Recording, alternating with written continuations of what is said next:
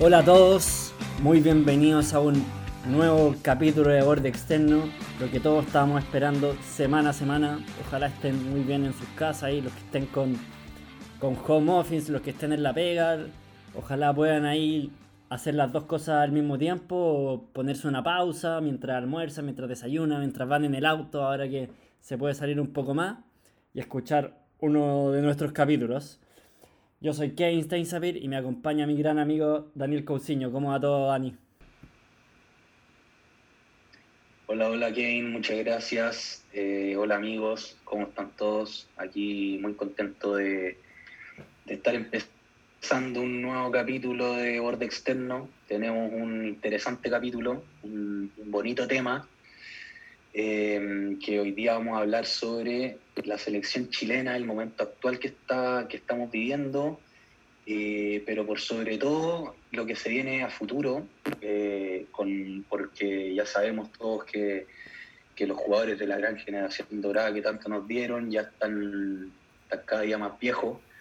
Así que hay que empezar a, pensar en, un futuro, jugadores proyectables, eh, seleccionables, que ya que ya algo se ha avanzado, creo yo, se tiene, se tiene algo, falta todavía, pero, pero, pero ahí vamos, vamos a analizar y a, desmenuzar un poco lo que, lo que, lo que está pasando y lo que, y lo que se viene. Sí, ahí como lo que dijo Daniel, vamos a hablar de del recambio, particularmente de la era rueda, con esta generación dorada que ya está llegando a su fin. No diría que ha llegado a su fin todavía porque todavía hay varios jugadores que, se, que se repiten. Vidal, Arangui, eh, Alexi, Vargas. Claro, ya no en su mejor momento. Yo creo que ya, ya alcanzaron su pick prácticamente todo. Y ahora yo diría que con la era rueda ya se necesita, ya estamos viendo jugadores más nuevos y hablar un poco de eso, del recambio y lo que se viene para el futuro de esta selección. Así es, eh, partamos, partamos analizando un poco lo que, lo que, lo que está pasando, aquí. Eh, antes de meternos de lleno en el, en el tema del recambio, eh, ¿cómo veis tú el proceso de rueda? ¿Cómo veis lo que ha hecho? ¿Te gusta, no te gusta? ¿Cómo te gusta cómo juega este equipo? ¿Tú te gustaría que Rueda se quedara, que respetara el proceso o eres de los que ya quieren que Rueda se vaya? Se le agotó la paciencia. No, no sé para nada. Creo que Rueda lo ha hecho bien, aunque quizás no es la opinión más popular. Yo creo que el hincha todavía no banca tanto a Rueda. Yo creo que lo ha hecho bien. Creo que a Rueda le tocó una labor muy difícil porque le tocó agarrar un equipo que venía de ser tremendamente exitoso con dos Copa América, jugando muy bien, pero Rueda lo toma en un punto después de su pick, en un punto que los jugadores ya no son los mismos, que se necesita recambio y donde no hay mucho para elegir, no está venimos de procesos de San Paolo y Pisi donde el equipo era muy claro, salvo algunas posiciones específicas. Ahora ya se abre mucho más el abanico de posibilidades. Y a quién llamo, quién es titular, de a dónde saco jugadores que tengan nivel de jugar en la selección nacional. Claro, sí, eh, antes el, equipo, no sé, de, de San Paoli, capaz la última etapa de Bielsa, era un equipo que, era siempre el mismo, o sea, se, se podía decir de memoria, eran siempre los mismos 11, salvo por alguna lesión, alguna suspensión, eran, eran siempre los mismos. Pisi también como que eh, tenía una base bien clara, eh, por ahí había uno o dos nombres que, iban variando un poco más, pero como tú decías ahora, Rueda, eh, o sea, tiene que, tiene que ponerse a buscar harto más, sobre todo, y, bueno, y, eso se ha visto, porque ha, ha estado cambiando formaciones, ha probado distintos nombres, distintos esquemas. Sin más lejos, las primeras dos fechas de la eliminatoria eh, jugó con línea de 5 contra Uruguay, algo al menos yo nunca lo había visto eh, probar con una línea de 5. O, parece, parece que sí, pero, pero muy poco. aparte tampoco es muy, es muy normal el de rueda eso. Eh, pero sí, yo, yo estoy de acuerdo, yo, mm, yo creo que, a ver, a rueda, yo creo que ya lleva, si bien lleva harto tiempo, ya, ya, casi, ya lleva casi tres meses al mando de la selección. Tres años. Y si bien no, casi, casi tres años ya, sí. Eh, y si bien no, no ha tenido el rendimiento esperado, eh, lo que pasa es que Rueda tiene mucho, mucho amistoso. Eh, ha jugado mucho amistoso, en donde esos partidos se dedicó a, a probar, a buscar, eh, y, partidos oficiales tiene, tiene muy poco, o sea, tiene, tiene lo de la lo de la Copa América y, estas cuatro primeras fechas eliminatorias. Eh, sí, esos han sido los dos grandes aprontes de rueda. Claro, sí. Eh, si, mira, si es que, si es que analizáis, si es que analizamos, Rueda ha jugado 27 partidos, ha dirigido 27 partidos a la selección de Chile, eh, de, los cuales de esos 27, 17 han sido partidos amistosos. Eh, y bueno, eh, por ahí también te, puede decir algo que en lo amistoso es donde más mejor rendimiento ha sacado. Después ha dirigido 4 por eliminatoria y 6 por Copa América eh, un rendimiento total de 27 partidos jugados, como dijimos, eh, 9 partidos ganados, 8 partidos empatados y 10 partidos perdidos, lo cual se traduce a un 43% eh, de rendimiento en total.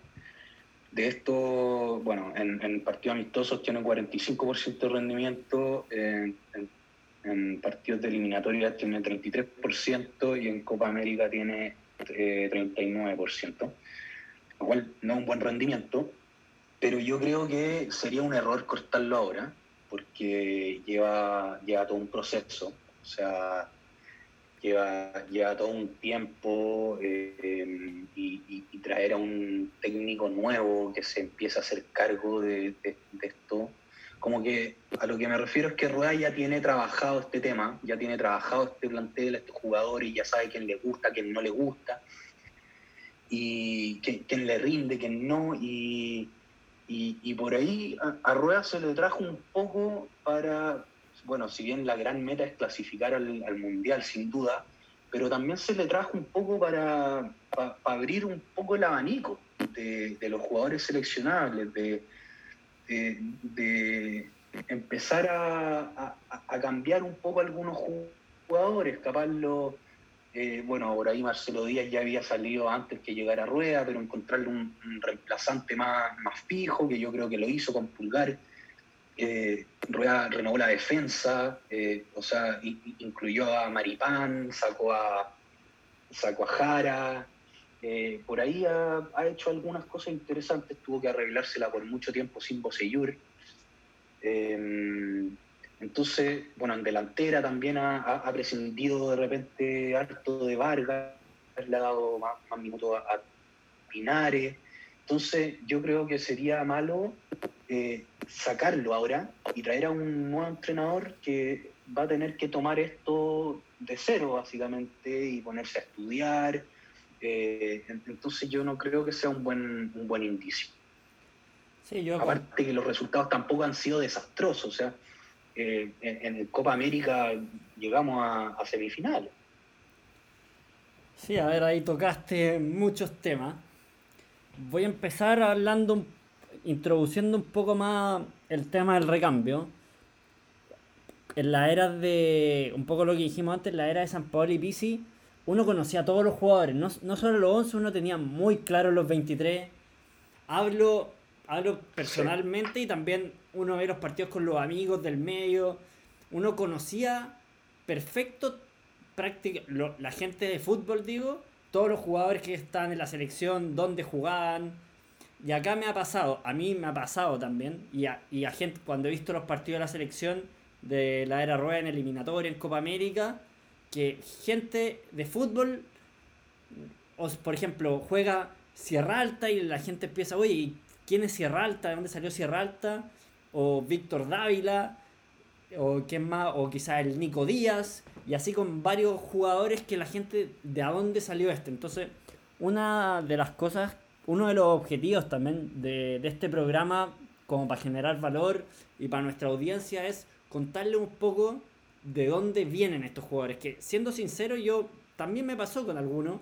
Sierra Alta fue uno, por ejemplo, que recuerdo haber visto. Sierra Alta titular, algo me sonaba el nombre, pero nada, no.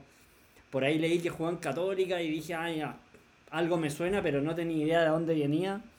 Y así con, tengo, hicimos una investigación, tenemos una buena lista para contarle un poco de, de dónde vienen estos jugadores. Y esto resalta el tema de, de la dificultad que ha tenido el técnico Reinaldo Rueda para, para armar el plantel. Ya dijiste, Daniel, que tú creí que en tu opinión ya tiene más claro el equipo.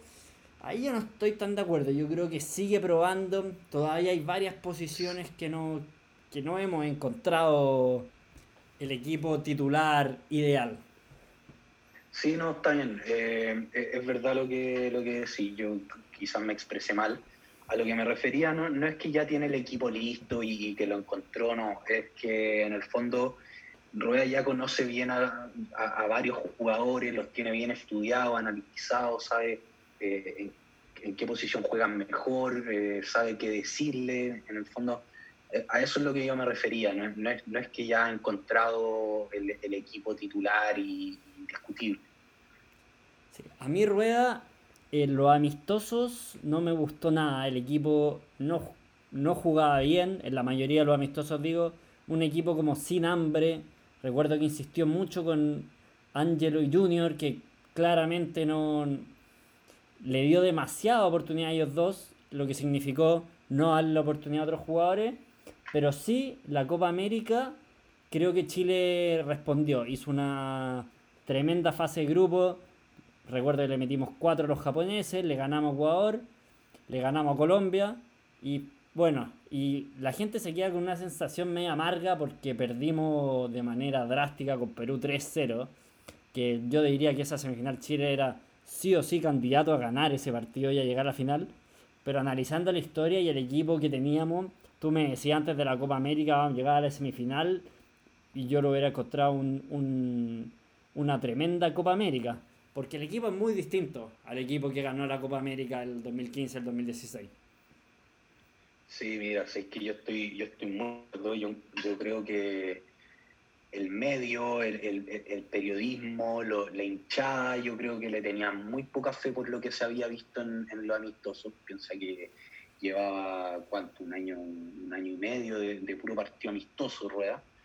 Eh, o, casi dos años de puro partido amistoso que no le había ido bien. Entonces toda la gente, mucha gente, no todo, quería que, que Rueda, eran drásticos y decían que Rueda ya se tenía que ir. Y, sin lugar a dudas que superó con creces lo que se esperaba de eh, él en esa Copa América. Eh, y yo no, no, estoy tan de acuerdo contigo de que Chile haya jugado increíble, no, yo creo que Chile le jugó, hizo un buen partido contra, contra Japón. No, no dije increíble. No sé si. Contra Ecuador. Si dije increíble, Daniel, yo tampoco creo que haya jugado increíble. No sé si dije eso, pero. Comparto, hizo una buena labor. Tampoco que jugó eh, increíble. Hizo un. sí, hizo, hizo un buen. Sacó los resultados que tenía que sacar contra Ecuador. Sacó el resultado sin, sin hacer un gran partido, pero ganó, que era lo importante Después contra Uruguay se perdió, si bien yo creo que ese partido se mereció algo más. Después contra Colombia se hizo un gran partido. Yo creo que fue de los mejores de esa Copa América. Y, bueno, y después contra, contra Perú fue, fue, un papelón. O sea, ese partido Chile, Chile llegaba como, como favorito y, Perú nos pasó por encima. O sea, nada que hacer. Sí, y hasta, hasta ese partido como que el tema, estaba fuerte el tema del arquero, Claudio Bravo, me parece que estaba lesionado para esa Copa América, pero igual estaba el tema con Vidal muy fuerte, que no querían jugar juntos, entonces, y Arias hizo una, hasta en la semifinal jugó muy mal, pero hasta la semifinal había hecho buenos partidos, creo yo. Gabriel Arias. Sí, sí. Sí, eh, nada que.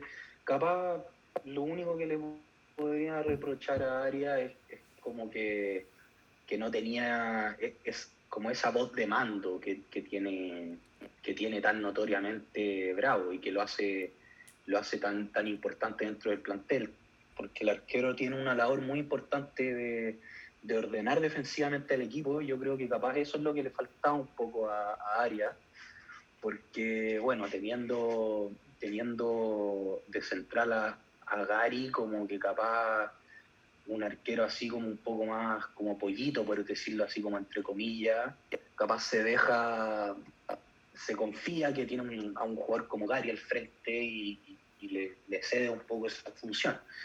Pero aparte de eso, yo creo que Aria no es un mal jugador, es un, buen arquero, yo creo que hay que considerarlo, porque, bueno, teniendo en cuenta que a Bravo no, le queda mucho tiempo más. Entonces es importante tener un, arquero como Gabriel Aria y bueno, eh, Rueda también ha estado proyectando a Brian Cortés, que es joven, eh, un arquero joven y, con condiciones, y también ha estado proyectando a Marc Carabalí, que, es otro ahí que entra dentro de esa categoría que, que, que tú.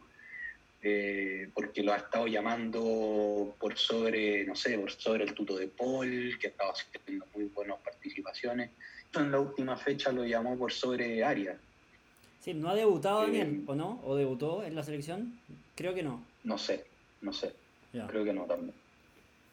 Sí, bueno, ahí Daniel, em, para empezar a hablar de, para mí es lo que más va a generar valor dentro de este programa, es de dónde viene el recambio y creo que, bueno, ¿por qué no empezar con la, con la posición del arquero?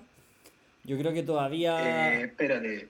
Eh, capaz sería bueno que primero eh, habláramos de, de los 26 jugadores que Rueda ha hecho debutar.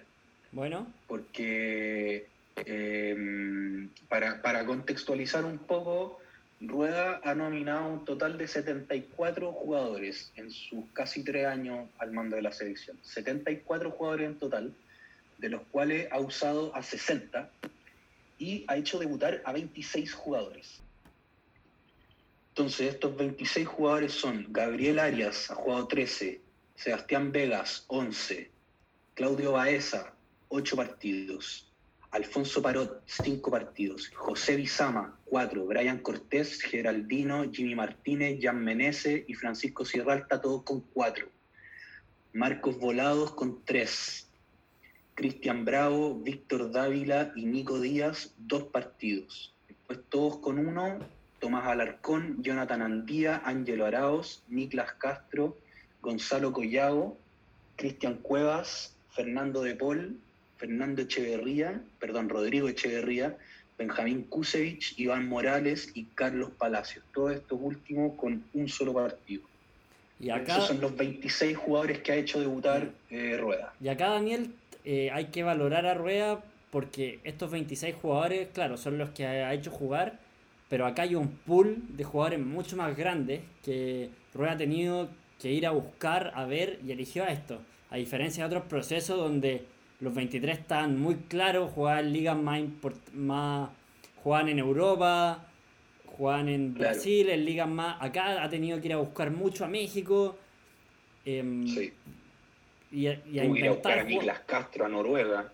Mira, a Noruega, entonces ha, ha tenido una gran labor de, de ir y de recruiting y de ver y buscar y ah, acá hay un chileno jugando acá, podría ser. Así que valorar ese trabajo que ha hecho Rueda, que yo creo que es un técnico muy trabajador. Sí, muy trabajador, muy estudioso. Eh, eso, es, eso es importante, rescatable. Yo creo que no, se le valora tanto eh, dentro del análisis, lo que tú mencionabas, y eso que, en el fondo Rueda ha tenido que salir a buscar y a explorar en el fondo. Claro, y no sé si algo más, Daniel, o ya te, te yo ya me quiero meter en los jugadores uno a uno. No sé si hay algo más a ti que te, que te falte. No, No, metámonos, yo ya di, para eso di la lista de los, de los 26 debutantes, claro. nos metiéramos de aquí.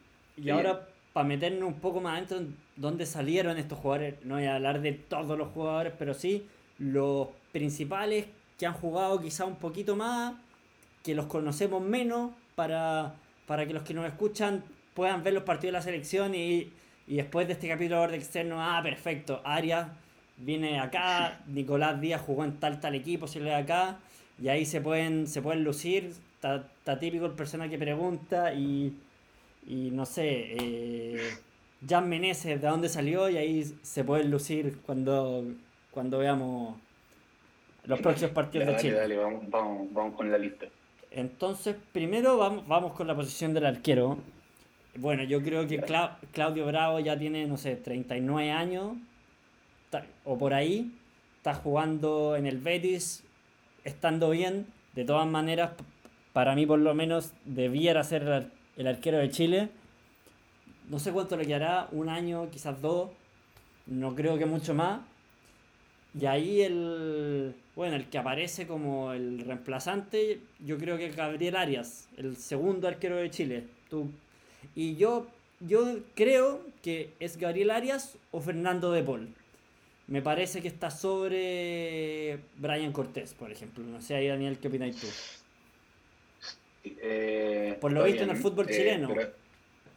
Sí, sí, está bien. Eh, pero hay que considerar que Arias tiene 33 años y, el, y el tuto de Paul tiene 30 o 31 años.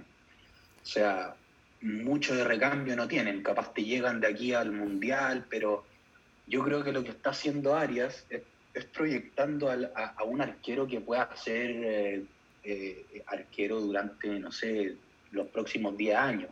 Porque, como tú decías, a Bravo le queda uno o dos años. Yo creo que una vez que se retire Bravo, yo creo que Arias, perdón, eh, Rueda le va a dar la confianza a, Cortés para precisamente proyectarlo y tener y tenerlo por, por, por harto tiempo más en el fondo. Igual áreas de bol. asegurarse al arquero en el fondo. Sí, igual áreas de bol te dura, dada la posición del arquero que un poco más longeva, te dura tranquilamente 5 años más.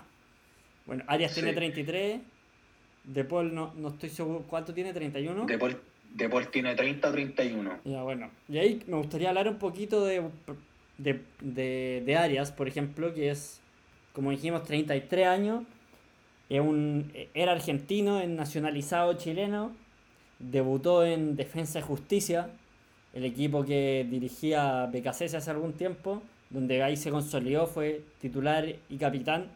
Incluso en la temporada 2016-2017 fue el portero con la valla menos batida, en un equipo como Defensa y Justicia que está lejos de ser de los más importantes de Argentina. Tuvo un breve paso por Calera, en 2018, donde ahí precisamente fue nominado a la selección. Rueda lo nominó a, una selección de una gira con Europa. Me parece que jugamos partidos amistosos contra Serbia, Polonia, Rumania. Y donde más se consolidó fue en Racing, donde fue titular y, y campeón con Racing de la, de la Superliga Argentina. Viendo todo ese currículum, creo que es el que tiene, después de Claudio Bravo, obviamente, la, máxima, o sea, creo que no tenemos otro arquero que tenga ese currículum detrás. Fernando de Paul está jugando muy bien, o sea, bueno, y al final el arquero lo que nos importa es la hora ya. Fernando, dentro de que la 1 se encuentra en un buen momento, Fernando de Paul es de los que más ha salvado y hizo muy buena temporada en San Luis y en la U también lo está haciendo. Sí, eh, bueno, Arias, antes de Racing, eh, que es, donde yo creo que se hizo conocido y por qué, y por qué llegó a la selección, yo creo que fue por, lo que hizo en La Calera, en Unión La Calera. Antes de Racing, jugó en Unión La Calera teniendo partidos muy buenos y yo creo que ahí es donde, donde se, se le... Yo creo que ahí fue donde se, se le vinculó a la selección y se, y se, y se terminó tentando. Em, entonces ya, Gabriel Arias, habíamos dicho que tiene 33, sí, y, y después tiene 29, 29 años, que sí, a ver, hablando de rendimiento, yo estoy completamente de acuerdo contigo. O sea, eh, los tres mejores arqueros de Chile en este momento yo creo que son Bravo, Arias, De Paul, por, por momento. Por, el momento por el que está pasando De Paul es un muy buen momento. Eh, y bueno, no sé, Brian Cortés está pasando por, un muy mal momento en su equipo, o sea, no él personalmente, su equipo está pasando por un mal momento. Eh, si es que me preguntáis a mí por rendimiento, para mí son esos tres. Pero a lo, yo creo que eh, Rueda apunta a otra cosa. Yo creo que Rueda apunta, como te decía, a que Brian Cortés tiene 25 años. O sea, Brian Cortés te puede estar 12, 13 años más eh, jugando en la selección. Yo creo que está apostando a eso. Después Omar Carabalí tiene 23. Yo creo que está apostando a que Cortés y Carabalí aprendan lo más posible de Bravo en el tiempo que les queda para poder hacerse con ese puesto y, asegurarte el arquero por 12, 13 años más. Yo Daniela Carabalí no lo he visto, así que no, te podría opinar ahí. yo, yo tampoco, pero es, el tercer arquero que ha estado llamando últimamente. Bueno. Sé, que jugó por Colo Colo, Omar Carabalí. Ya. Creo que salió de Colo Colo. Bueno, voy a pasar a los defensas, Daniel. Uno de los jugadores que yo vi titular contra Uruguay en la eliminatoria y dije, ¿y este de dónde salió? Fue Francisco Sierralta, que creo que lo, que jugó en eliminatoria hizo una muy buena labor. Creo que por arriba estuvo sólido, no se complicaba, no, no, no esos centrales mucho de salir jugando, pero estuvo sólido. Y acá es donde, donde, lo que les decía, les quiero, les quiero contar un poco de dónde salió Francisco Sierralta, que tiene 23 años, así que acá sí tenemos un jugador que puede ser recambio. Hizo la inferior en la UC, donde el Granada le compra el 50% del pase, pero igual lo deja en Católica, donde debuta en Copa Chile el 2015. Después, como está jugando poco en Católica, el Granada lo manda a préstamo a Palestino y acá realmente se consolida, se consolida tanto que lo compra Udinese. De ahí tiene pasos por el Parma y el Empoli a préstamo. Y finalmente, ahora hace poco, el 2020, el, el Udinese lo transfiere al Watford, equipo de la Championship, de la segunda división de Inglaterra, y Rueda precisamente lo llama, llama a un jugador que está en la segunda división de Inglaterra, y yo me he dado cuenta que Rueda valora mucho a los jugadores en extranjero, como que siente, o sea, acá me estoy haciendo supuesto, pero Rueda como que siente que por jugar en el extranjero, a pesar de que no sea titular del Watford, ya tiene un nivel por sobre la media chilena que puede, puedo estar de acuerdo con él. O sea, por más que sea la segunda división de Inglaterra, yo creo que un jugador que ya tiene trayecto en Europa, sin lugar a dudas, es más que un jugador que pueda ser titular en su respectivo equipo en Chile.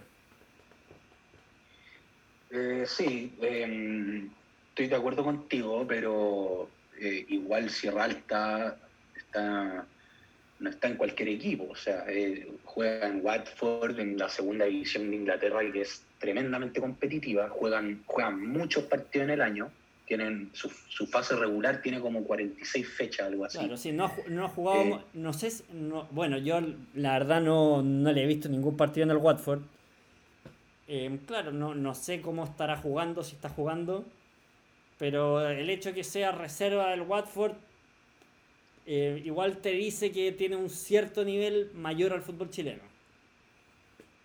Sí, totalmente, pero principalmente por lo que yo te decía, o sea, no está en cualquier lado, no está en cualquier segunda división, debe ser de la segunda división en la, Inglaterra debe ser lejos la más competitiva del mundo. Sí, el Watford. hablamos de, de, segundas divisiones y el Watford no es cualquier equipo tampoco. Estuvo en Premier recién, haciendo buena campaña. Sí, la temporada pasada estaba en Premier, efectivamente. Hizo, hizo súper buenas campañas en Premier. Sí, ahora, eh, bueno, si bien eh, Sierra Alta ha estado, lleva ya harto tiempo en Europa, desde el 2017 que está dando vueltas por Europa, em, no es mucho lo que ha jugado. Eh, ha, estado alternando mucho, principalmente siendo banca, ¿no? hay ningún equipo donde yo te diría que se ha consolidado.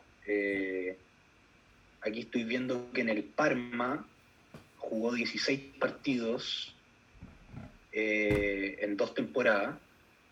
en el Udinese jugó uno, pero ahí estuvo un poco tiempo porque después se fue al Empoli, donde el Empoli en esa temporada 2019-2020 jugó 11 partidos, Sierra Alta.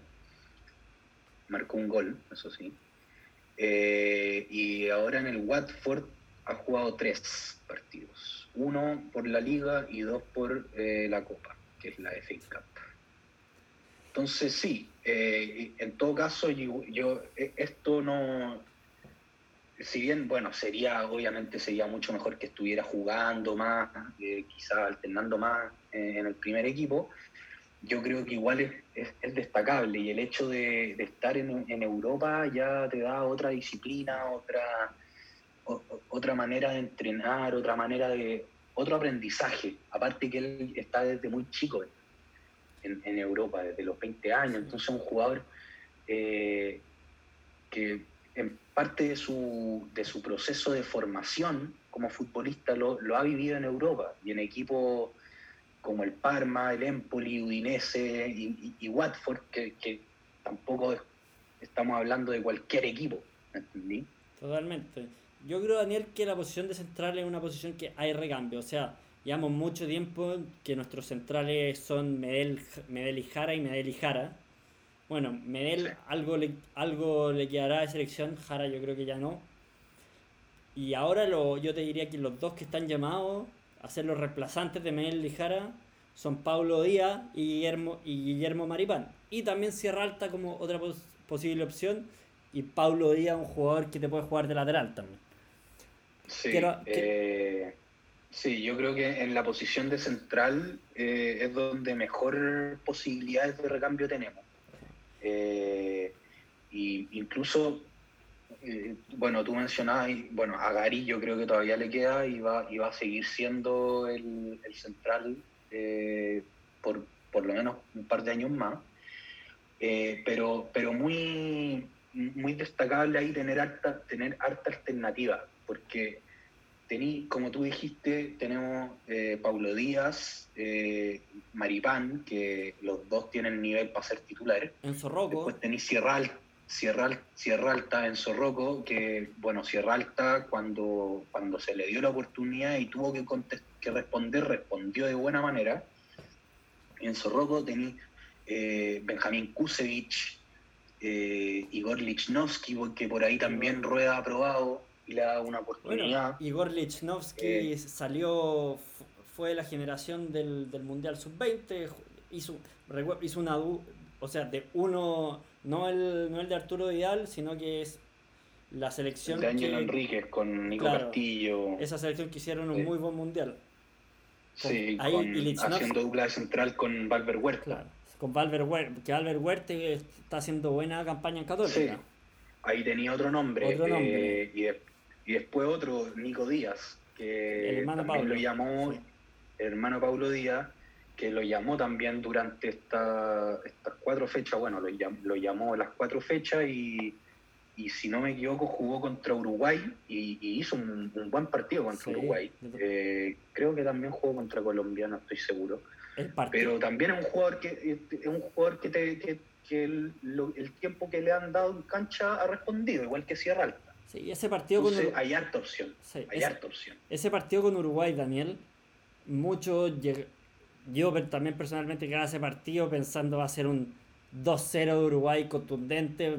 El equipo de Uruguay por el primer partido de la eliminatoria, digo, y me sorprendió, por más que haya ganado Uruguay en un partido que perfectamente puede haber ganado Chile, muy con un, con un arbitraje muy polémico. Digámoslo como, digámoslo como fue, fue un, robo. Muy polémico, pero Chile dejó un sabor muy bueno con respecto al juego del partido que hizo en Montevideo, una cancha que siempre nos cuesta mucho.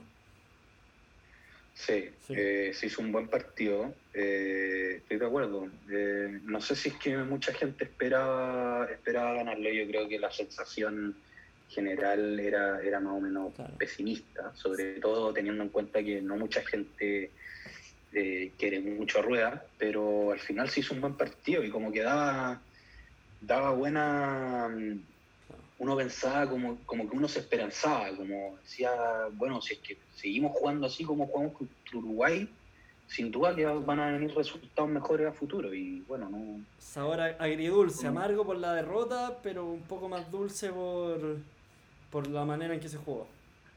Claro, pero los resultados que vinieron después como que también eh, cambiaron un poco el gusto, el sabor absolutamente. Bueno, Daniel, quiero hablar un poco de la trayectoria de algunos de los jugadores que hemos hablado. Bueno, uno que ya está más consolidado, te diría, Pablo Díaz, que 26 años, así que lo, lo tenemos para un buen rato más. Hizo, la, hizo la inferior en Cobreloa, donde jugaba delantero destacar a Cobreloa por el ex, porque Cobreloa ha sacado muchísimos jugadores de gran nivel. Arangui, Vargas, eh, Junior Fernández, Alexis y varios otros. Después eh, pasó a Audax, donde fue desechado porque lo encontraba muy bajo. Así que se va a Palestino, donde debuta.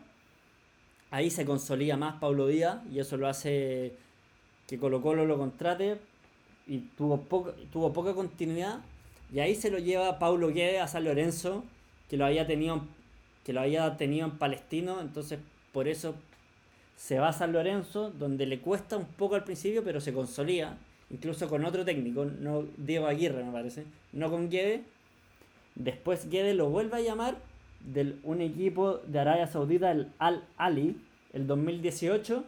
Entonces se va a Arabia Saudita y ahora, y después se viene a River y fue un jugador que fue llamado por San Paoli, por Pisi y ahora por Rueda. Sí, eh, bueno, Pablo Díaz es claramente mm, uno de los mejores centrales que tenemos hoy en día. Eh, bueno, como tú decías ya antes, también te, puede jugar de, lateral, o sea, en el caso que, que Isla se lesione o esté suspendido, simplemente haya que darle un descanso perfectamente Paulo Díaz te puede cumplir esa, esa función de lateral derecho, también pensar que, por izquierda hay, hay, poca opción, porque está Boseyur, pero un Boseyur que, que en cualquier minuto se vuelve a retirar. Eh, capaz Paulo Díaz te puede servir como lateral izquierdo. Bueno, ahí, ahí, en el tema del lateral izquierdo hay, hay este, tema. O sea, que siga jugando Boseyur es, por, es un indicio de que no hay nadie más no, y que, y, que y, el tema de que Rueda le haya insistido, le, le, haya rogado básicamente que para que vuelva, te habla de que Rueda no, no le tiene confianza a las otras opciones que tiene izquierda, que, nadie lo ha convencido. El que está jugando bien es Eugenio Mena, yo creo que Eugenio Mena debiera ser el lateral izquierdo de Chile. Que Rueda por algún motivo no lo ha llamado. Sí, yo también creo que Rueda debiera al menos darle una oportunidad aunque ya, ya, ya lo ha llamado, le ha dado posibilidades, pero yo creo que debiera darle más oportunidades. Mena estuvo en el equipo ideal de la Copa Libertadores, me parece. Del año pasado. No, ahora. de este. De este, esta Libertadores. De la, de la fase de grupo. No, no, no, lo que estuvo fue, fue en el equipo ideal de la, de, la fecha. Claro, puede ser. sí, puede ser de la, de la, puede de la fecha. Sí, porque estuvo Eugenio Mena y, y Pablo Díaz también estuvo en ese Pero por más que haya sido la fecha, igual te dice algo, Daniel. Sí, o te dice que está en un buen momento. O sea, creo que sí o sí antes que Bosellur. Mm. Bueno, y ahí. Ya no sé, Bosellur. Siempre respondía por la selección.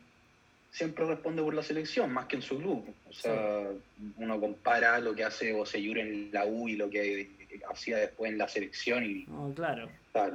no sé, claramente juega con una motivación distinta. Y quizás yo te estoy opinando un poco lo que lo veo hacer todos los fines de semana y digo, este jugador no puede estar en la selección, pero después juega con la selección y otro, tienes razón. Claro. Hay un tema de motivación ahí, no sé. Claro, es que el, la U quizás de repente asume un rol de más importancia que quizás no está en condiciones de asumir y hace más errores ah. y en la selección tiene un error más humilde por ahí entonces cumple mejor su función. Puede ser algo así. Claro, también le pasaba a Gonzalo Jara, le pasaba a Gonzalo Jara en la U también.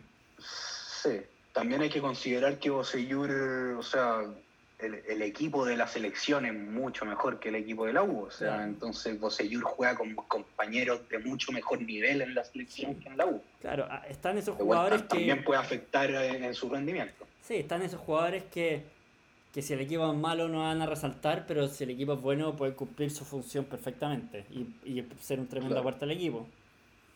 Claro. Sí. Bueno, y ahí em, el que el compañero de saga de Pablo Díaz, Guillermo Maripán, que también tiene 26 años, así que también lo tenemos por un buen rato más, que empezó en Católica, se fue al Alavés, donde ahí se consolidó, fue uno, de hecho uno de los mejores defensas de España, y ahora está en el Mónaco, que es un gran equipo de Francia, no está siendo titular, pero igual es un defensor central del Mónaco, que no es menor, y fue nominado por Pisi Sí. y ahora es nominado por Rueda. Mira, a pesar de que en el, en el Mónaco, en el Mónaco no lo tienen muy bien considerado, que no está siendo titular y, y no ha jugado mucho, igual yo creo que eh, mm, Maripán ya está en otra categoría. O sea, Maripán ya está en un jugador que es eh, 100% sele- seleccionable, juegue o no juegue. A pesar que con Eh, Venezuela no hizo un buen partido. Sí, sí, no hizo un buen partido, pero bueno, capaz eso, por ahí capaz eso le afectó el hecho de no estar jugando mucho, de la falta de fútbol. Sí, Eh, y- y pero a- a, pes- a pesar de eso, dime, no, termina, termina con. Que con a pesar de eso, a pesar de eso, yo creo que, eh, como decía, está, está en otra categoría, o sea, ya es parte de la selección, ya es parte Sí. de este proceso, y no solamente es parte, sino que también ya tiene un lugar bastante importante siendo titular. Sí. Y voy a seguir con Porque los. hay que, hay que, hay que ver, hay que ver, eso sí va a ser interesante una vez que vuelva Gary, porque Gary, Gary va a ocupar el, el lugar de central, el primer central en el fondo. Y hay que ver si es que la, la segunda, eh, el segundo lugar de central lo ocupa Paulo Díaz o lo ocupa Maripán, Hay- o hay- por una línea de tres, hay que ver qué pasa ahí. Hay que ver, Daniel. Yo no tengo claro que Medel tenga el puesto asegurado. Hay muchos centrales que pueden ser opción, todos en un nivel relativamente similar. Entonces hay, hay que ver. No, no. Gary Medel es el capitán, porque Sí, bueno, pero ya no es el mismo Gary Medel de antes tampoco. no, Yo también pero creo que va a ser titular, Daniel. Pero igual. Va a ser titular, Sí. va a ser titular. Mira, voy a seguir con los centrales. Tenemos a Enzo Rocco, eh, ex Enzo Andía, de ca- que en Católica, por lo menos el fútbol chileno, demostró estar a un nivel mayor al medio. De repente se mandaba sus manos, sus penales medio infantiles, pero demostró un nivel superior al medio, lo que lo hizo ir al fútbol español. Estuvo en el Elche, estuvo en el Español, y después se fue a México, se fue al, Cruz Azul, y ahora está en el fútbol de estuvo en el Besiktas de Turquía, y ahora está en un equipo turco que se llama Fatih Karagümrük. No sé cómo estará jugando ahí, pero ahí está. Eh, sí, ahí ha jugado, eh, bueno, llegó esta temporada, así que no, no- no lleva muchas fechas, pero al parecer ha estado jugando, ha jugado ocho partidos en lo que va de temporada, que, partió eh, tipo septiembre en el fondo. Ocho partidos, ha metido dos goles, así que algo de algo de, rodaje tiene, yo creo que eh, podría empezar a, a reaparecer en las nóminas si es que sigue así. Vamos a ver. Y para cerrar los centrales de rueda, otro que ha jugado en eliminatoria, Sebastián Vegas. Este es más joven, 23 años, que hizo viene de Audax, donde hizo las inferiores, donde debutó. Y el 2016 se va al Mazatlán, en México, ex, ex equipo que se llamaba Morelia. Y ahí se, y ahí se, y ahí se consolida. Y, y Sebastián Vega un jugador que, jugó- que siempre jugó de central, pero también lo han hecho jugar por izquierda en el Mazatlán. Así que podría llegar a ser una alternativa como lateral izquierdo, como un stopper izquierdo. Y ahora recién en julio Sí. fichó en el Monterrey, uno de los equipos más importantes de México. Entonces Sebastián Vegas también ahí. Para mí por izquierda igual todavía, para mí sería Mena el titular. Para mí debería ser Mena y ahí puede ser Bocellur, Vegas, hay que ver.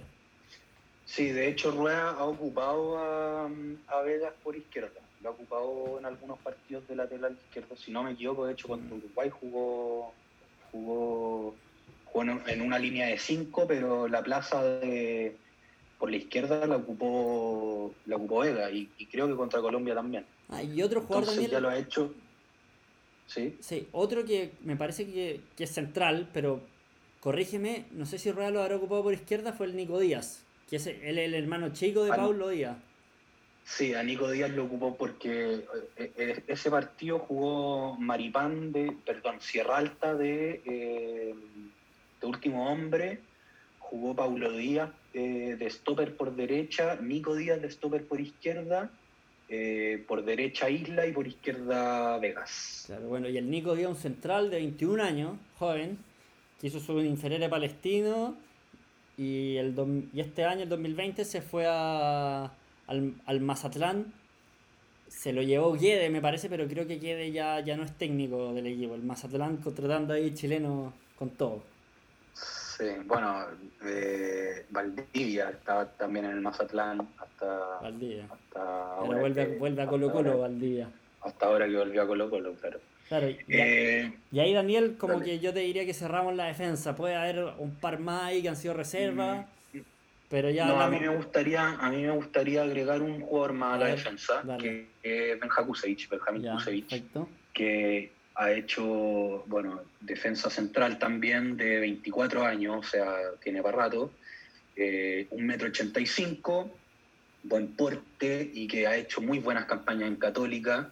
Estuvo un tiempo, el 2014, estuvo en, eh, jugando en, en las juveniles del Real Madrid eh, durante 2014-2015, después volvió a Católica eh, y, se consolidó en Católica, eh, siendo, haciendo muy buenos partidos, muy buenas campañas, siendo un pilar en estos últimos torneos que ha llegado, que ha ganado Católica. Y ahora recientemente se fue a, firmó por Palmeiras. había, había tenía algo ahí que, parece que se iba a Croacia, pero al final no, pudo llegar a Croacia y firmó en, Palmeiras ahora en noviembre eh, un contrato de cinco años. Así que hay que ver, yo creo que es una, una muy buena opción. Eh, es un buen, por lo menos lo que mostró en Católica fue muy bueno, muy buenas campañas, un jugador que te hizo una juvenil, estuvo allá como una especie de, pasantilla, si se quiere, en Brasil. Eh, buen porte, un metro ochenta y cinco, un jugador ágil, rápido. Eh, eh, me gustaría verlo en la selección, me gustaría que lo probaran, que le dieran una oportunidad. Ahora, si bien está claro que hay muchos, hay muchos o sea, que en el fondo me refiero a que no sería la primera, ni la segunda, y capaz ni la tercera opción, pero me gustaría que se le empezara a, tener más en cuenta. Sí, mira la cantidad de, centrales de los... Siempre se habla, no hay recambio, no hay recambio atrás. Al parecer sí, hay. Hemos hablado de Sierra Alta, de Vegas, de Nico Díaz, de Pablo Díaz, de Maripán de Kusevich. Es que este, este recambio como que Kane apareció ahora. Sí, pues totalmente para rueda, totalmente rueda el, el gran responsable de encontrar recambio. esto es mérito de rueda. Y acá algunos ahí pa, porque están peleando los puestos y algunos tienen, y esa competencia hace bien que algunos salga y que tengamos dos centrales. Yo creo que debieran ser Pablo de Maripán, pero ¿por qué no que se sume otro? Sí, por ahí, mm, eh, como decíamos, Maripán no, no, está con mucho rodaje, capaz por ahí eh, pues se podría poner, porque se puede ir rotando también, o sea, tampoco hay que casarse con una dupla, o sea, bueno que generen cierta, cierto conocimiento, entendimiento, pero por ejemplo, si es que Maripán está pasando por un mal momento y no está jugando, capaz se le puede dar la oportunidad a Nico Díaz o a, eh, o, a Sierra Alta, en el fondo eso es lo bueno de tener opciones. Antes, antes teníamos Medel, Jara, y si es que había uno que no estaba pasando por un buen momento, da lo mismo, tenía que jugar igual porque no había otro. Entonces, eso es lo bueno de, tener, de tener opciones, que si es que hay uno que no está convenciendo, se puede pasar a otro y se puede probar con otro, con otra dupla. Totalmente. ¿Te parece ya pasar al mediocampo, Daniel? Donde ya al medio y arriba ya las opciones empiezan a achicar. Con respecto. Sí, el, el mediocampo eh, yo creo que igual está. E, está cubierto, o sea, por ahora. No, está cubierto, pero no hay tan. no hay No hay mucha alternativa, eso es verdad. No, Vidal Aranguis de todas maneras siguen, siguen siendo titular indiscutido a mi gusto. Y Pulgar, Sí, para mí Pulgar también. sí. Claro, Pulgar es como el que se suma a reemplazar a Marcelo Díaz. Sí. Claramente, voy a, voy a hablar brevemente de Pulgar, un jugador que viene de Antofagasta, que pasa por Católica y que ahí sea el fútbol italiano, donde es consolidadísimo en el fútbol italiano y donde jugó en el Boloña y ahora está la Fiorentina. sí. Donde Pulgar, Eh, bueno, Pulgar eh, 26 años, o sea, también tenemos Pulgar para rato. Eh, ahora tenemos Vidal y tenemos Aranguis, Vidal de 33, Aranguis de 31. claro, Vidal y Aranguis no les queda tanto. Sí, y, y ahí es donde aparece el problema porque ya capaz Vidal cuánto queda para Qatar, dos años. Capaz, capaz Vidal te llega a Qatar con 35. Eh, pero no te llega al 26. ¿Tú decís, ¿Tú decís que va a ir de vacaciones a Qatar a los 35 o tú creéis que era otra cosa? Eh, esperemos que vaya a jugar al mundial. Ojalá, ojalá. Puta, sería un, sería, sería un, está muy difícil. Sería un sueño. Ojalá, vamos a Pero es el objetivo. eh. Es el objetivo. Es el objetivo. Acá, A, a lo que me, a lo que me refiero es que Vidal te puede jugar esta eliminatoria. Eh, bueno, a lo mejor Qatar se atrasa por todo el tema del coronavirus, no sé. puede ser, Que eso ahí a lo mejor se termina jugando el 2021, no sé. puede ser. Pero, pero te podría llegar, capaz, bueno, hay que ver, quedan dos años que, que puede pasar lo que sea. Pero en el- así a, a- priori Vidal debiera llegar, con 35 años puede, puede, puede Sí, jugar. de todo- Vidal con el Eh, físico que tiene, Sí, sí, y con, y con la garra, de, de todas maneras. Vidal tiene que estar, Eh, sí o sí. Bueno, claro. y ahí, Charles, Charles también. y Pulgar, si esos tres van a ser el mediocampo de Chile. Sí, está bien, pero el tema es que eh, vaya a tener un Vidal de 35 años que perfectamente se te puede lesionar un partido y que necesite un recambio. Y por ahora, el recambio, si no me equivoco, el principal es César Pinares, que hasta el momento a mí por lo menos no me ha convencido mucho. Yo creo que más, o sea, el, yo creo que han jugado dos. Ha jugado Y Pinares, que, ojo, espérate, y que Pinares tampoco es recambio, o sea, Pinares tiene, ¿qué? 20 28, 29 años. Pinares tiene 29 años. Y Pinares sí que ha pasado por muchísimos equipos. Sí. Pero el otro, porque Pinares es como. Claro, puede jugar ahí, puede jugar de puntero, yo diría, o de 10. El que tiene más esa función, yo diría, de los que ha jugado es Claudio Baeza, que tiene 23 años. Que ha jugado con ruedas. Sí, para eso es verdad. Que él viene. Bueno, Ahora, estuvo, con Colo- estuvo en Colo Colo y, y hoy día está en Necaxa. Sí, En esa eh, colonia de chilenos que tenemos en México. Sí, ahí tenía un, un buen recambio para esa posición, Baeza. Eh, No estando, o sea, no estando Vidal, No Aranguis ni- o Pulgar, yo creo que Baeza es el jugador que te Sí. cumple esa función. sí, ahora un jugador que no, o sea, no, están, no está cerca del nivel de esos tres. No. O sea, le falta muchísimo. Le falta, pero es joven, puede repuntar. Es joven. Es que, bueno, también encontrar un jugador de esos, del nivel de esos tres va a ser muy difícil. Muy difícil. Oye, tengo. Eh, Oye, de Pinar. Bueno, Pinar es, un buen jugador para tener la pelota, por ahí para ir a buscar el partido. Ha jugado, yo creo que igual ha- no ha jugado mal. No es un jugador así tan desequilibrante. Pero hoy está en Gremio, que es un gran equipo en Brasil. Puede sacar buen rodaje en Brasil. Tengo, así que y ahí yo creo que puede ser interesa una alternativa interesante César Pinares, jugador de 29 años. Sí, pero Pinar es un jugador de ahora. O sea, es un jugador que, que ahora te, te, te- te puede rendir. Ahora, yo, yo no estoy muy de acuerdo contigo. Para mí, Pinares no ha. O sea, ha jugado porque en estos cuatro partidos ha jugado bastante. Pero yo no encuentro que ha hecho partidos así increíbles eh, y, y- y muy destacados. O sea, sí, ha jugado. Ha cumplido, yo diría que ha cumplido, esa es la palabra. Sí, ha cumplido, pero a mí no me basta con que cumpla nomás. Sí, es verdad, un jugador O sea, tiene que desequilibrar, un jugador para jugar de la forma Sí, que juega tiene o sea, que ser. Bueno, es que todos queremos un Valdivia que ya no tenemos. No, pero, pero a ver, o sea, si es que está reemplazando a Charles Arangui, a mí no me basta con que sea un jugador que cumpla. O sea, Charles Arangui no es un jugador que cumple, es un jugador que, que, No, que bueno, figura. está hablando de quizás uno de los jugadores más importantes de la selección. Sí, pues, pero por eso, por eso yo te digo que, que yo siento que en esa posición falta. Sí. falta algo, porque tenía a Baeza, que yo lo pondría en la misma categoría, o sea, ya capaz un poco más arriba, un, un jugador que te cumple un poco más, ¿cachai?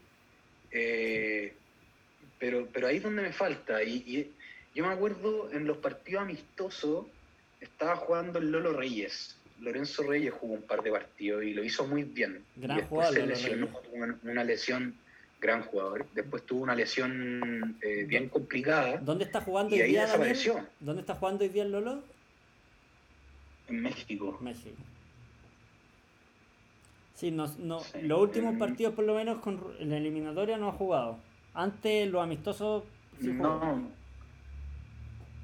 no, si después, después de eso, eh, mira, yo me acuerdo, en, en esos amistosos jugó un par de partidos y lo hizo muy bien. Y yo me acuerdo que Rueda quedó gratamente sorprendido con, con el nivel. Y después se fue a México. Eh, Estuvo en España, estuvo en España eh, también el Lolo Reyes. Sí, pero estuvo en España antes de la U. Sí. O sea, cuando estaba en España como que no, no estaba muy consolidado. Después volvió a la U, hizo gran papel en la U y después se fue a Atlas de México, donde el 2018 y ahí sigue en Atlas hasta el día de hoy. Pero tuvo una lesión bien complicada en Atlas y, mm, y ahí cuando tuvo esa lesión fue justo en el momento en que estaba, estaba siendo bien considerado por Rueda. Y después de esa lesión no, no volvió a aparecer en las nóminas. Y de hecho ahora esta temporada, el, el torneo que acaba de pasar en México, eh, jugó harto, jugó 16 partidos. Eh, No, de todas maneras una no alternativa al Lolo. sí, por ahí es algo que podéis considerar, Sí. con, dar- darle una oportunidad, siendo que tenéis jugadores que, bueno, a, a lo mejor a Rueda, que sabe bastante más que yo, le convence y tendrá sus argumentos, pero que por lo menos Pinares a mí, a mí no me ha convencido No, mucho. a mí tampoco. Es que Pinares como que te, te- es una como función distinta a la que te puede hacer un Baeza o un Reyes, una función más ofensiva.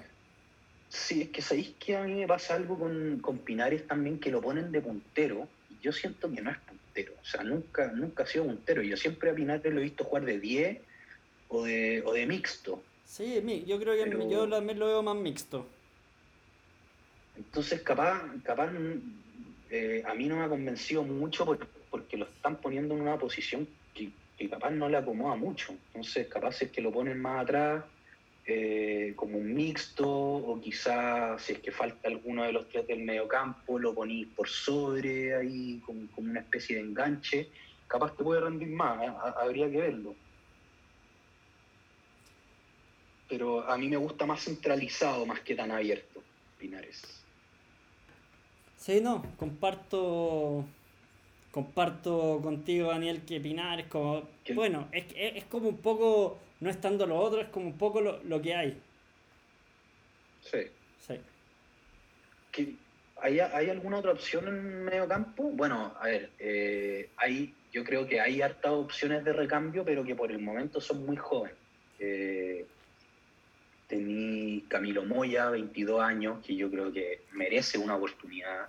Sí, ahí Mo- Eh, Moya con Galani lo han hecho, han... Moya han hecho- Galani, sí. Eh, está Tomás Alarcón de O'Higgins. eh, Sí. Está Gabriel Suazo de Colo Colo, buen jugador, me gusta, me gusta harto Gabriel Suazo. Eh, yo creo que hay harto, y bueno, Suazo que no, es- no es ni tan joven, yo creo que, que podría probársele. Hay- hay opciones, hay opciones, pero como que Rueda no ha, no ha querido mirar mucho más allá en el medio campo, a diferencia de lo que ha hecho en defensa. Ya, Daniel, ahí creo que cubrimos el mediocampo. Pasamos a los de arriba, ¿no? Dale. Dale, bueno, los que han jugado en eliminatoria son Jan Menezes, que ya tiene 27 años, con paso por San Luis, la Conce, ahí estuvo entre San Luis y la Conce, San Luis la Conce. y ahora está en el Club León, en México. Le gusta Rueda llamar a los jugadores que, que juegan en México. Yo creo que ya Meneses no. Bueno, Alex, yo creo que Vargas no está tan lejos de su mejor momento, pero yo creo que igual Alex y Vargas tienen que ser los delanteros de Chile. Em, sí, mira, hay que ver cómo le va a Ledu Vargas ahora, que firmó en, Atlético Mineiro, ¿no? O, sí, con San Paulo. Mineiro. la día, aparte. San Paulo. Hay, hay que ver cómo le va, hay que ver si se consolida, porque, porque no, sé, no sé qué es lo que pasa ahí, pero San Paoli le saca rendimiento. Sí, bueno, Vargas San Paoli es la, es, la dupla que funciona. su mejor momento Vargas lo alcanzó con San Paoli en la U. Y en Chile. Sí. Con Pizzi también jugó muy bien eh, Vargas. Sí, entonces, entonces hay que ver qué pasa ahí con Vargas. Si bien es cierto, el Edu está lejos de su nivel, el nivel que tanto le, que le, le conocimos perdón, y que lo llevó a ser eh, de los goleadores históricos de la selección, pero yo creo que por lo menos está para ser, para ser opción. Eh, o sea, e, el, no llamarlo a mí no me parece, para nada. Eh, yo creo que el Edu Vargas en estos momentos no puede no, no estar nominado en la selección. por lo que es, porque, o sea, es, un goleador y, de esos goleadores que puede estar teniendo un mal día y que va a tener una y te, la va a echar adentro. O sea, es un, es un goleador que, que, es necesario. O sea, en estos momentos no estamos con, con sobrepoblación de goleadores, de hecho es, lo que necesitamos urgente. Eh, pero quizá, quizás no es para, quizás de repente no está para ser titular, pero sí para ser una alternativa. Eh, si es que no se encuentra el camino, te puede entrar Vargas lo que tiene Vargas también es que te puede jugar por, o sea, no es solamente un 9, sino que lo podéis poner por la banda, incluso eh, en México, en Tigre, también jugaba un poco más retrasado, de repente detrás de, de Guiñac. Entonces, no sé, es un jugador que te, da mucha oportunidad, mucho, no sé, te abre mucho el panorama y yo creo que al menos tiene que ser alternativa. Sí, concuerdo, o sea, para mí titular, siento que a Vargas lo están matando un poco por un partido malo, dos partidos malos que jugó en la selección. Yo sé que en su club, bueno, ahora hay que ver cómo va a andar en Brasil. No está en su mejor minuto, pero la selección siempre rindió y no es para, no es para reemplazarlo por un partido malo, sí. Y los, y los que vienen, como te decía Jan Meneses, otro que ha jugado Mora, Víctor Daila, tan lejos de lo que sé que puede dar Vargas, entonces para mí Vargas debiera ser con Alexis los delanteros titulares hoy. Ojalá que alguno suba su nivel y les pelee el puesto. Bueno, el Nico Castillo tiene lamentablemente, está muy complicado con su operación. Y bueno, el otro que ha jugado Víctor Daila, de 23 años, que bueno, ojalá suba, pero le falta. Un jugador que partió en Guachipato, estuvo en el Necaxa y, y hoy está en Pachuca. Un jugador que inventó rueda también, te diría. El otro es Felipe Mora, que bueno, eh, jugó en la selección sub-20, muy buenas campañas en Audax, en la U la rompió. Y, y hoy Felipe Mora me parece que está, me parece que está en México. Y ha sido el, nue el último. Eh, no, está, en México, está en Estados Unidos. Está en la MLS. Y bueno, ha sido el, el, último 9 que usó Rueda, pero si me decís Mora o Vargas, yo te prefiero poner ahí a Vargas. O por último, Vargas, Mora, Alexi. Pero puede, puede que eh, Mora sea el mejor 9 que tenemos hoy en día, 9-9. Sí, a ver, eh, bueno, hablaste de varios jugadores. Eh, para mí, Vargas, como te dije, es por lo menos opción y, y también yo creo que una opción importante. O sea, podría ser titular, depende de cómo ande en el equipo, porque bueno, ahora se acaba de cambiar de equipo, hay que ver cómo está. Eh, pero, pero, pero sí, eso es analizable. Eh, pero a mí me gustó lo que hizo Mora en esta doble fecha, si bien no tuvo la opción de meter goles, eh, jugó bien. de hecho, ahí en el gol de, Vidal, que es el segundo contra Perú, fue un cabezazo de Mora que rebota en un defensa y, le queda Vidal. Eh, yo creo que, ha demostrado que puede ser alternativa también. Eh, y lo de Menezes eh, es más, más discutible. si bien no ha jugado muchos partidos por la selección, tampoco el, Bien me parece que durante el partido contra Perú se le vio bien activo, bien, bien movedizo por izquierda. Eh, ahí tuvo un duelo interesante con Advíncula, Advíncula que es capitán de la selección peruana, un gran lateral derecho. Eh, o sea, eh, Meneses igual le, complicó un poco la vida a Advíncula. Después, bueno, contra Venezuela no, no hizo un gran partido, pero nadie hizo un buen partido con Venezuela. Eh, pero también es interesante Meneses seguir dándole opciones, creo yo. Eh, otro jugador que, podría ser considerado, que Rueda ya lo ha llamado y de hecho lo hizo, hizo debutar, pero que hace rato no aparece, es em, eh, Marco Volado, de Colo Colo. ha estado haciendo buenos partidos en Colo Colo, consolidándose como una de las figuras Ahora bien, como ya, hicimos, como ya dijimos, Colo Colo no está pasando por un buen momento, pero, pero Marco Volado, un jugador joven eh, que, podría ser eh, observado más adelante. Em, pues sí, yo creo que hay opciones. Está Alexis Vargas, eh, son, yo creo que son los principales. Mm, por ahí puede estar Mora yo creo que Jan Meneses también eh, hay, que observarlo, hay, que seguir mirándolo, dándole oportunidades y ojalá sigan apareciendo eh, opciones interesantes. Em, bueno, eh, Kevin, ya llevamos más de una hora de capítulo, ¿te parece si vamos cerrando? Me parece, sí, ya hemos hablado de, no todos, pero sí de muchos de los jugadores, de los nuevos jugadores que han aparecido en este proceso de rueda, de la, de la Copa América y eliminatorias principalmente, en todas las posiciones. Vimos que hay muchos centrales, pero que en medio campo y adelante le queda lo, lo que nos queda de la generación dorada y, no ha aparecido mucho recambio. Esperemos que aparezca Daniel. Sí, a mí lo que más me, preocupa a mí es, ahí en el mediocampo, que vimos, por lo menos yo me quedé como con, gusto a poco con las opciones que, nombramos. Y, lo último, Daniel, ¿sacamos pasaje a Qatar o, no sacamos pasaje a Qatar? Uf, eh, difícil pregunta. ¿eh? Tenemos eh, cuatro puntos en cuatro fechas, vamos sextos si no me equivoco en la eliminatoria yo creo que es muy, muy, muy temprano para para condenar un proceso, como para decir que, ya está todo perdido. Yo tengo confianza, tengo fe y yo creo que hay que sacar pasaje a Qatar.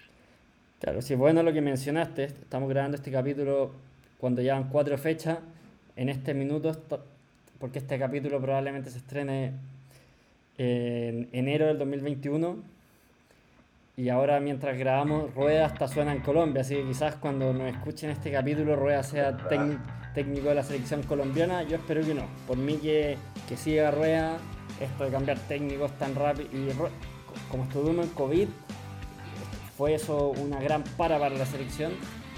Y yo creo que Rueda ha hecho una buena labor, ha trabajado, ha visto jugadores, ha probado jugadores y yo no, no, soy parte de cortar proceso, yo creo que de todas maneras, por más que los resultados eliminatorios no han sido los mejores, creo que hemos tenido mala suerte y Rueda debiera seguir un tiempo más por lo menos antes de tomar alguna decisión drástica. Sí, yo estoy, yo estoy de acuerdo con eso.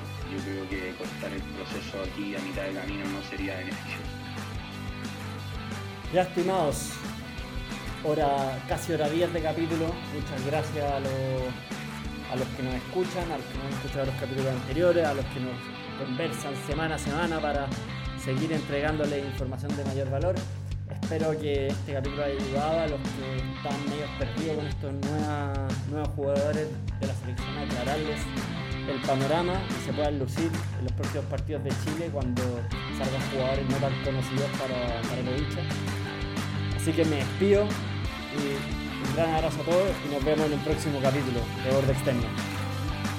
muchas gracias por escucharnos. Hasta la próxima.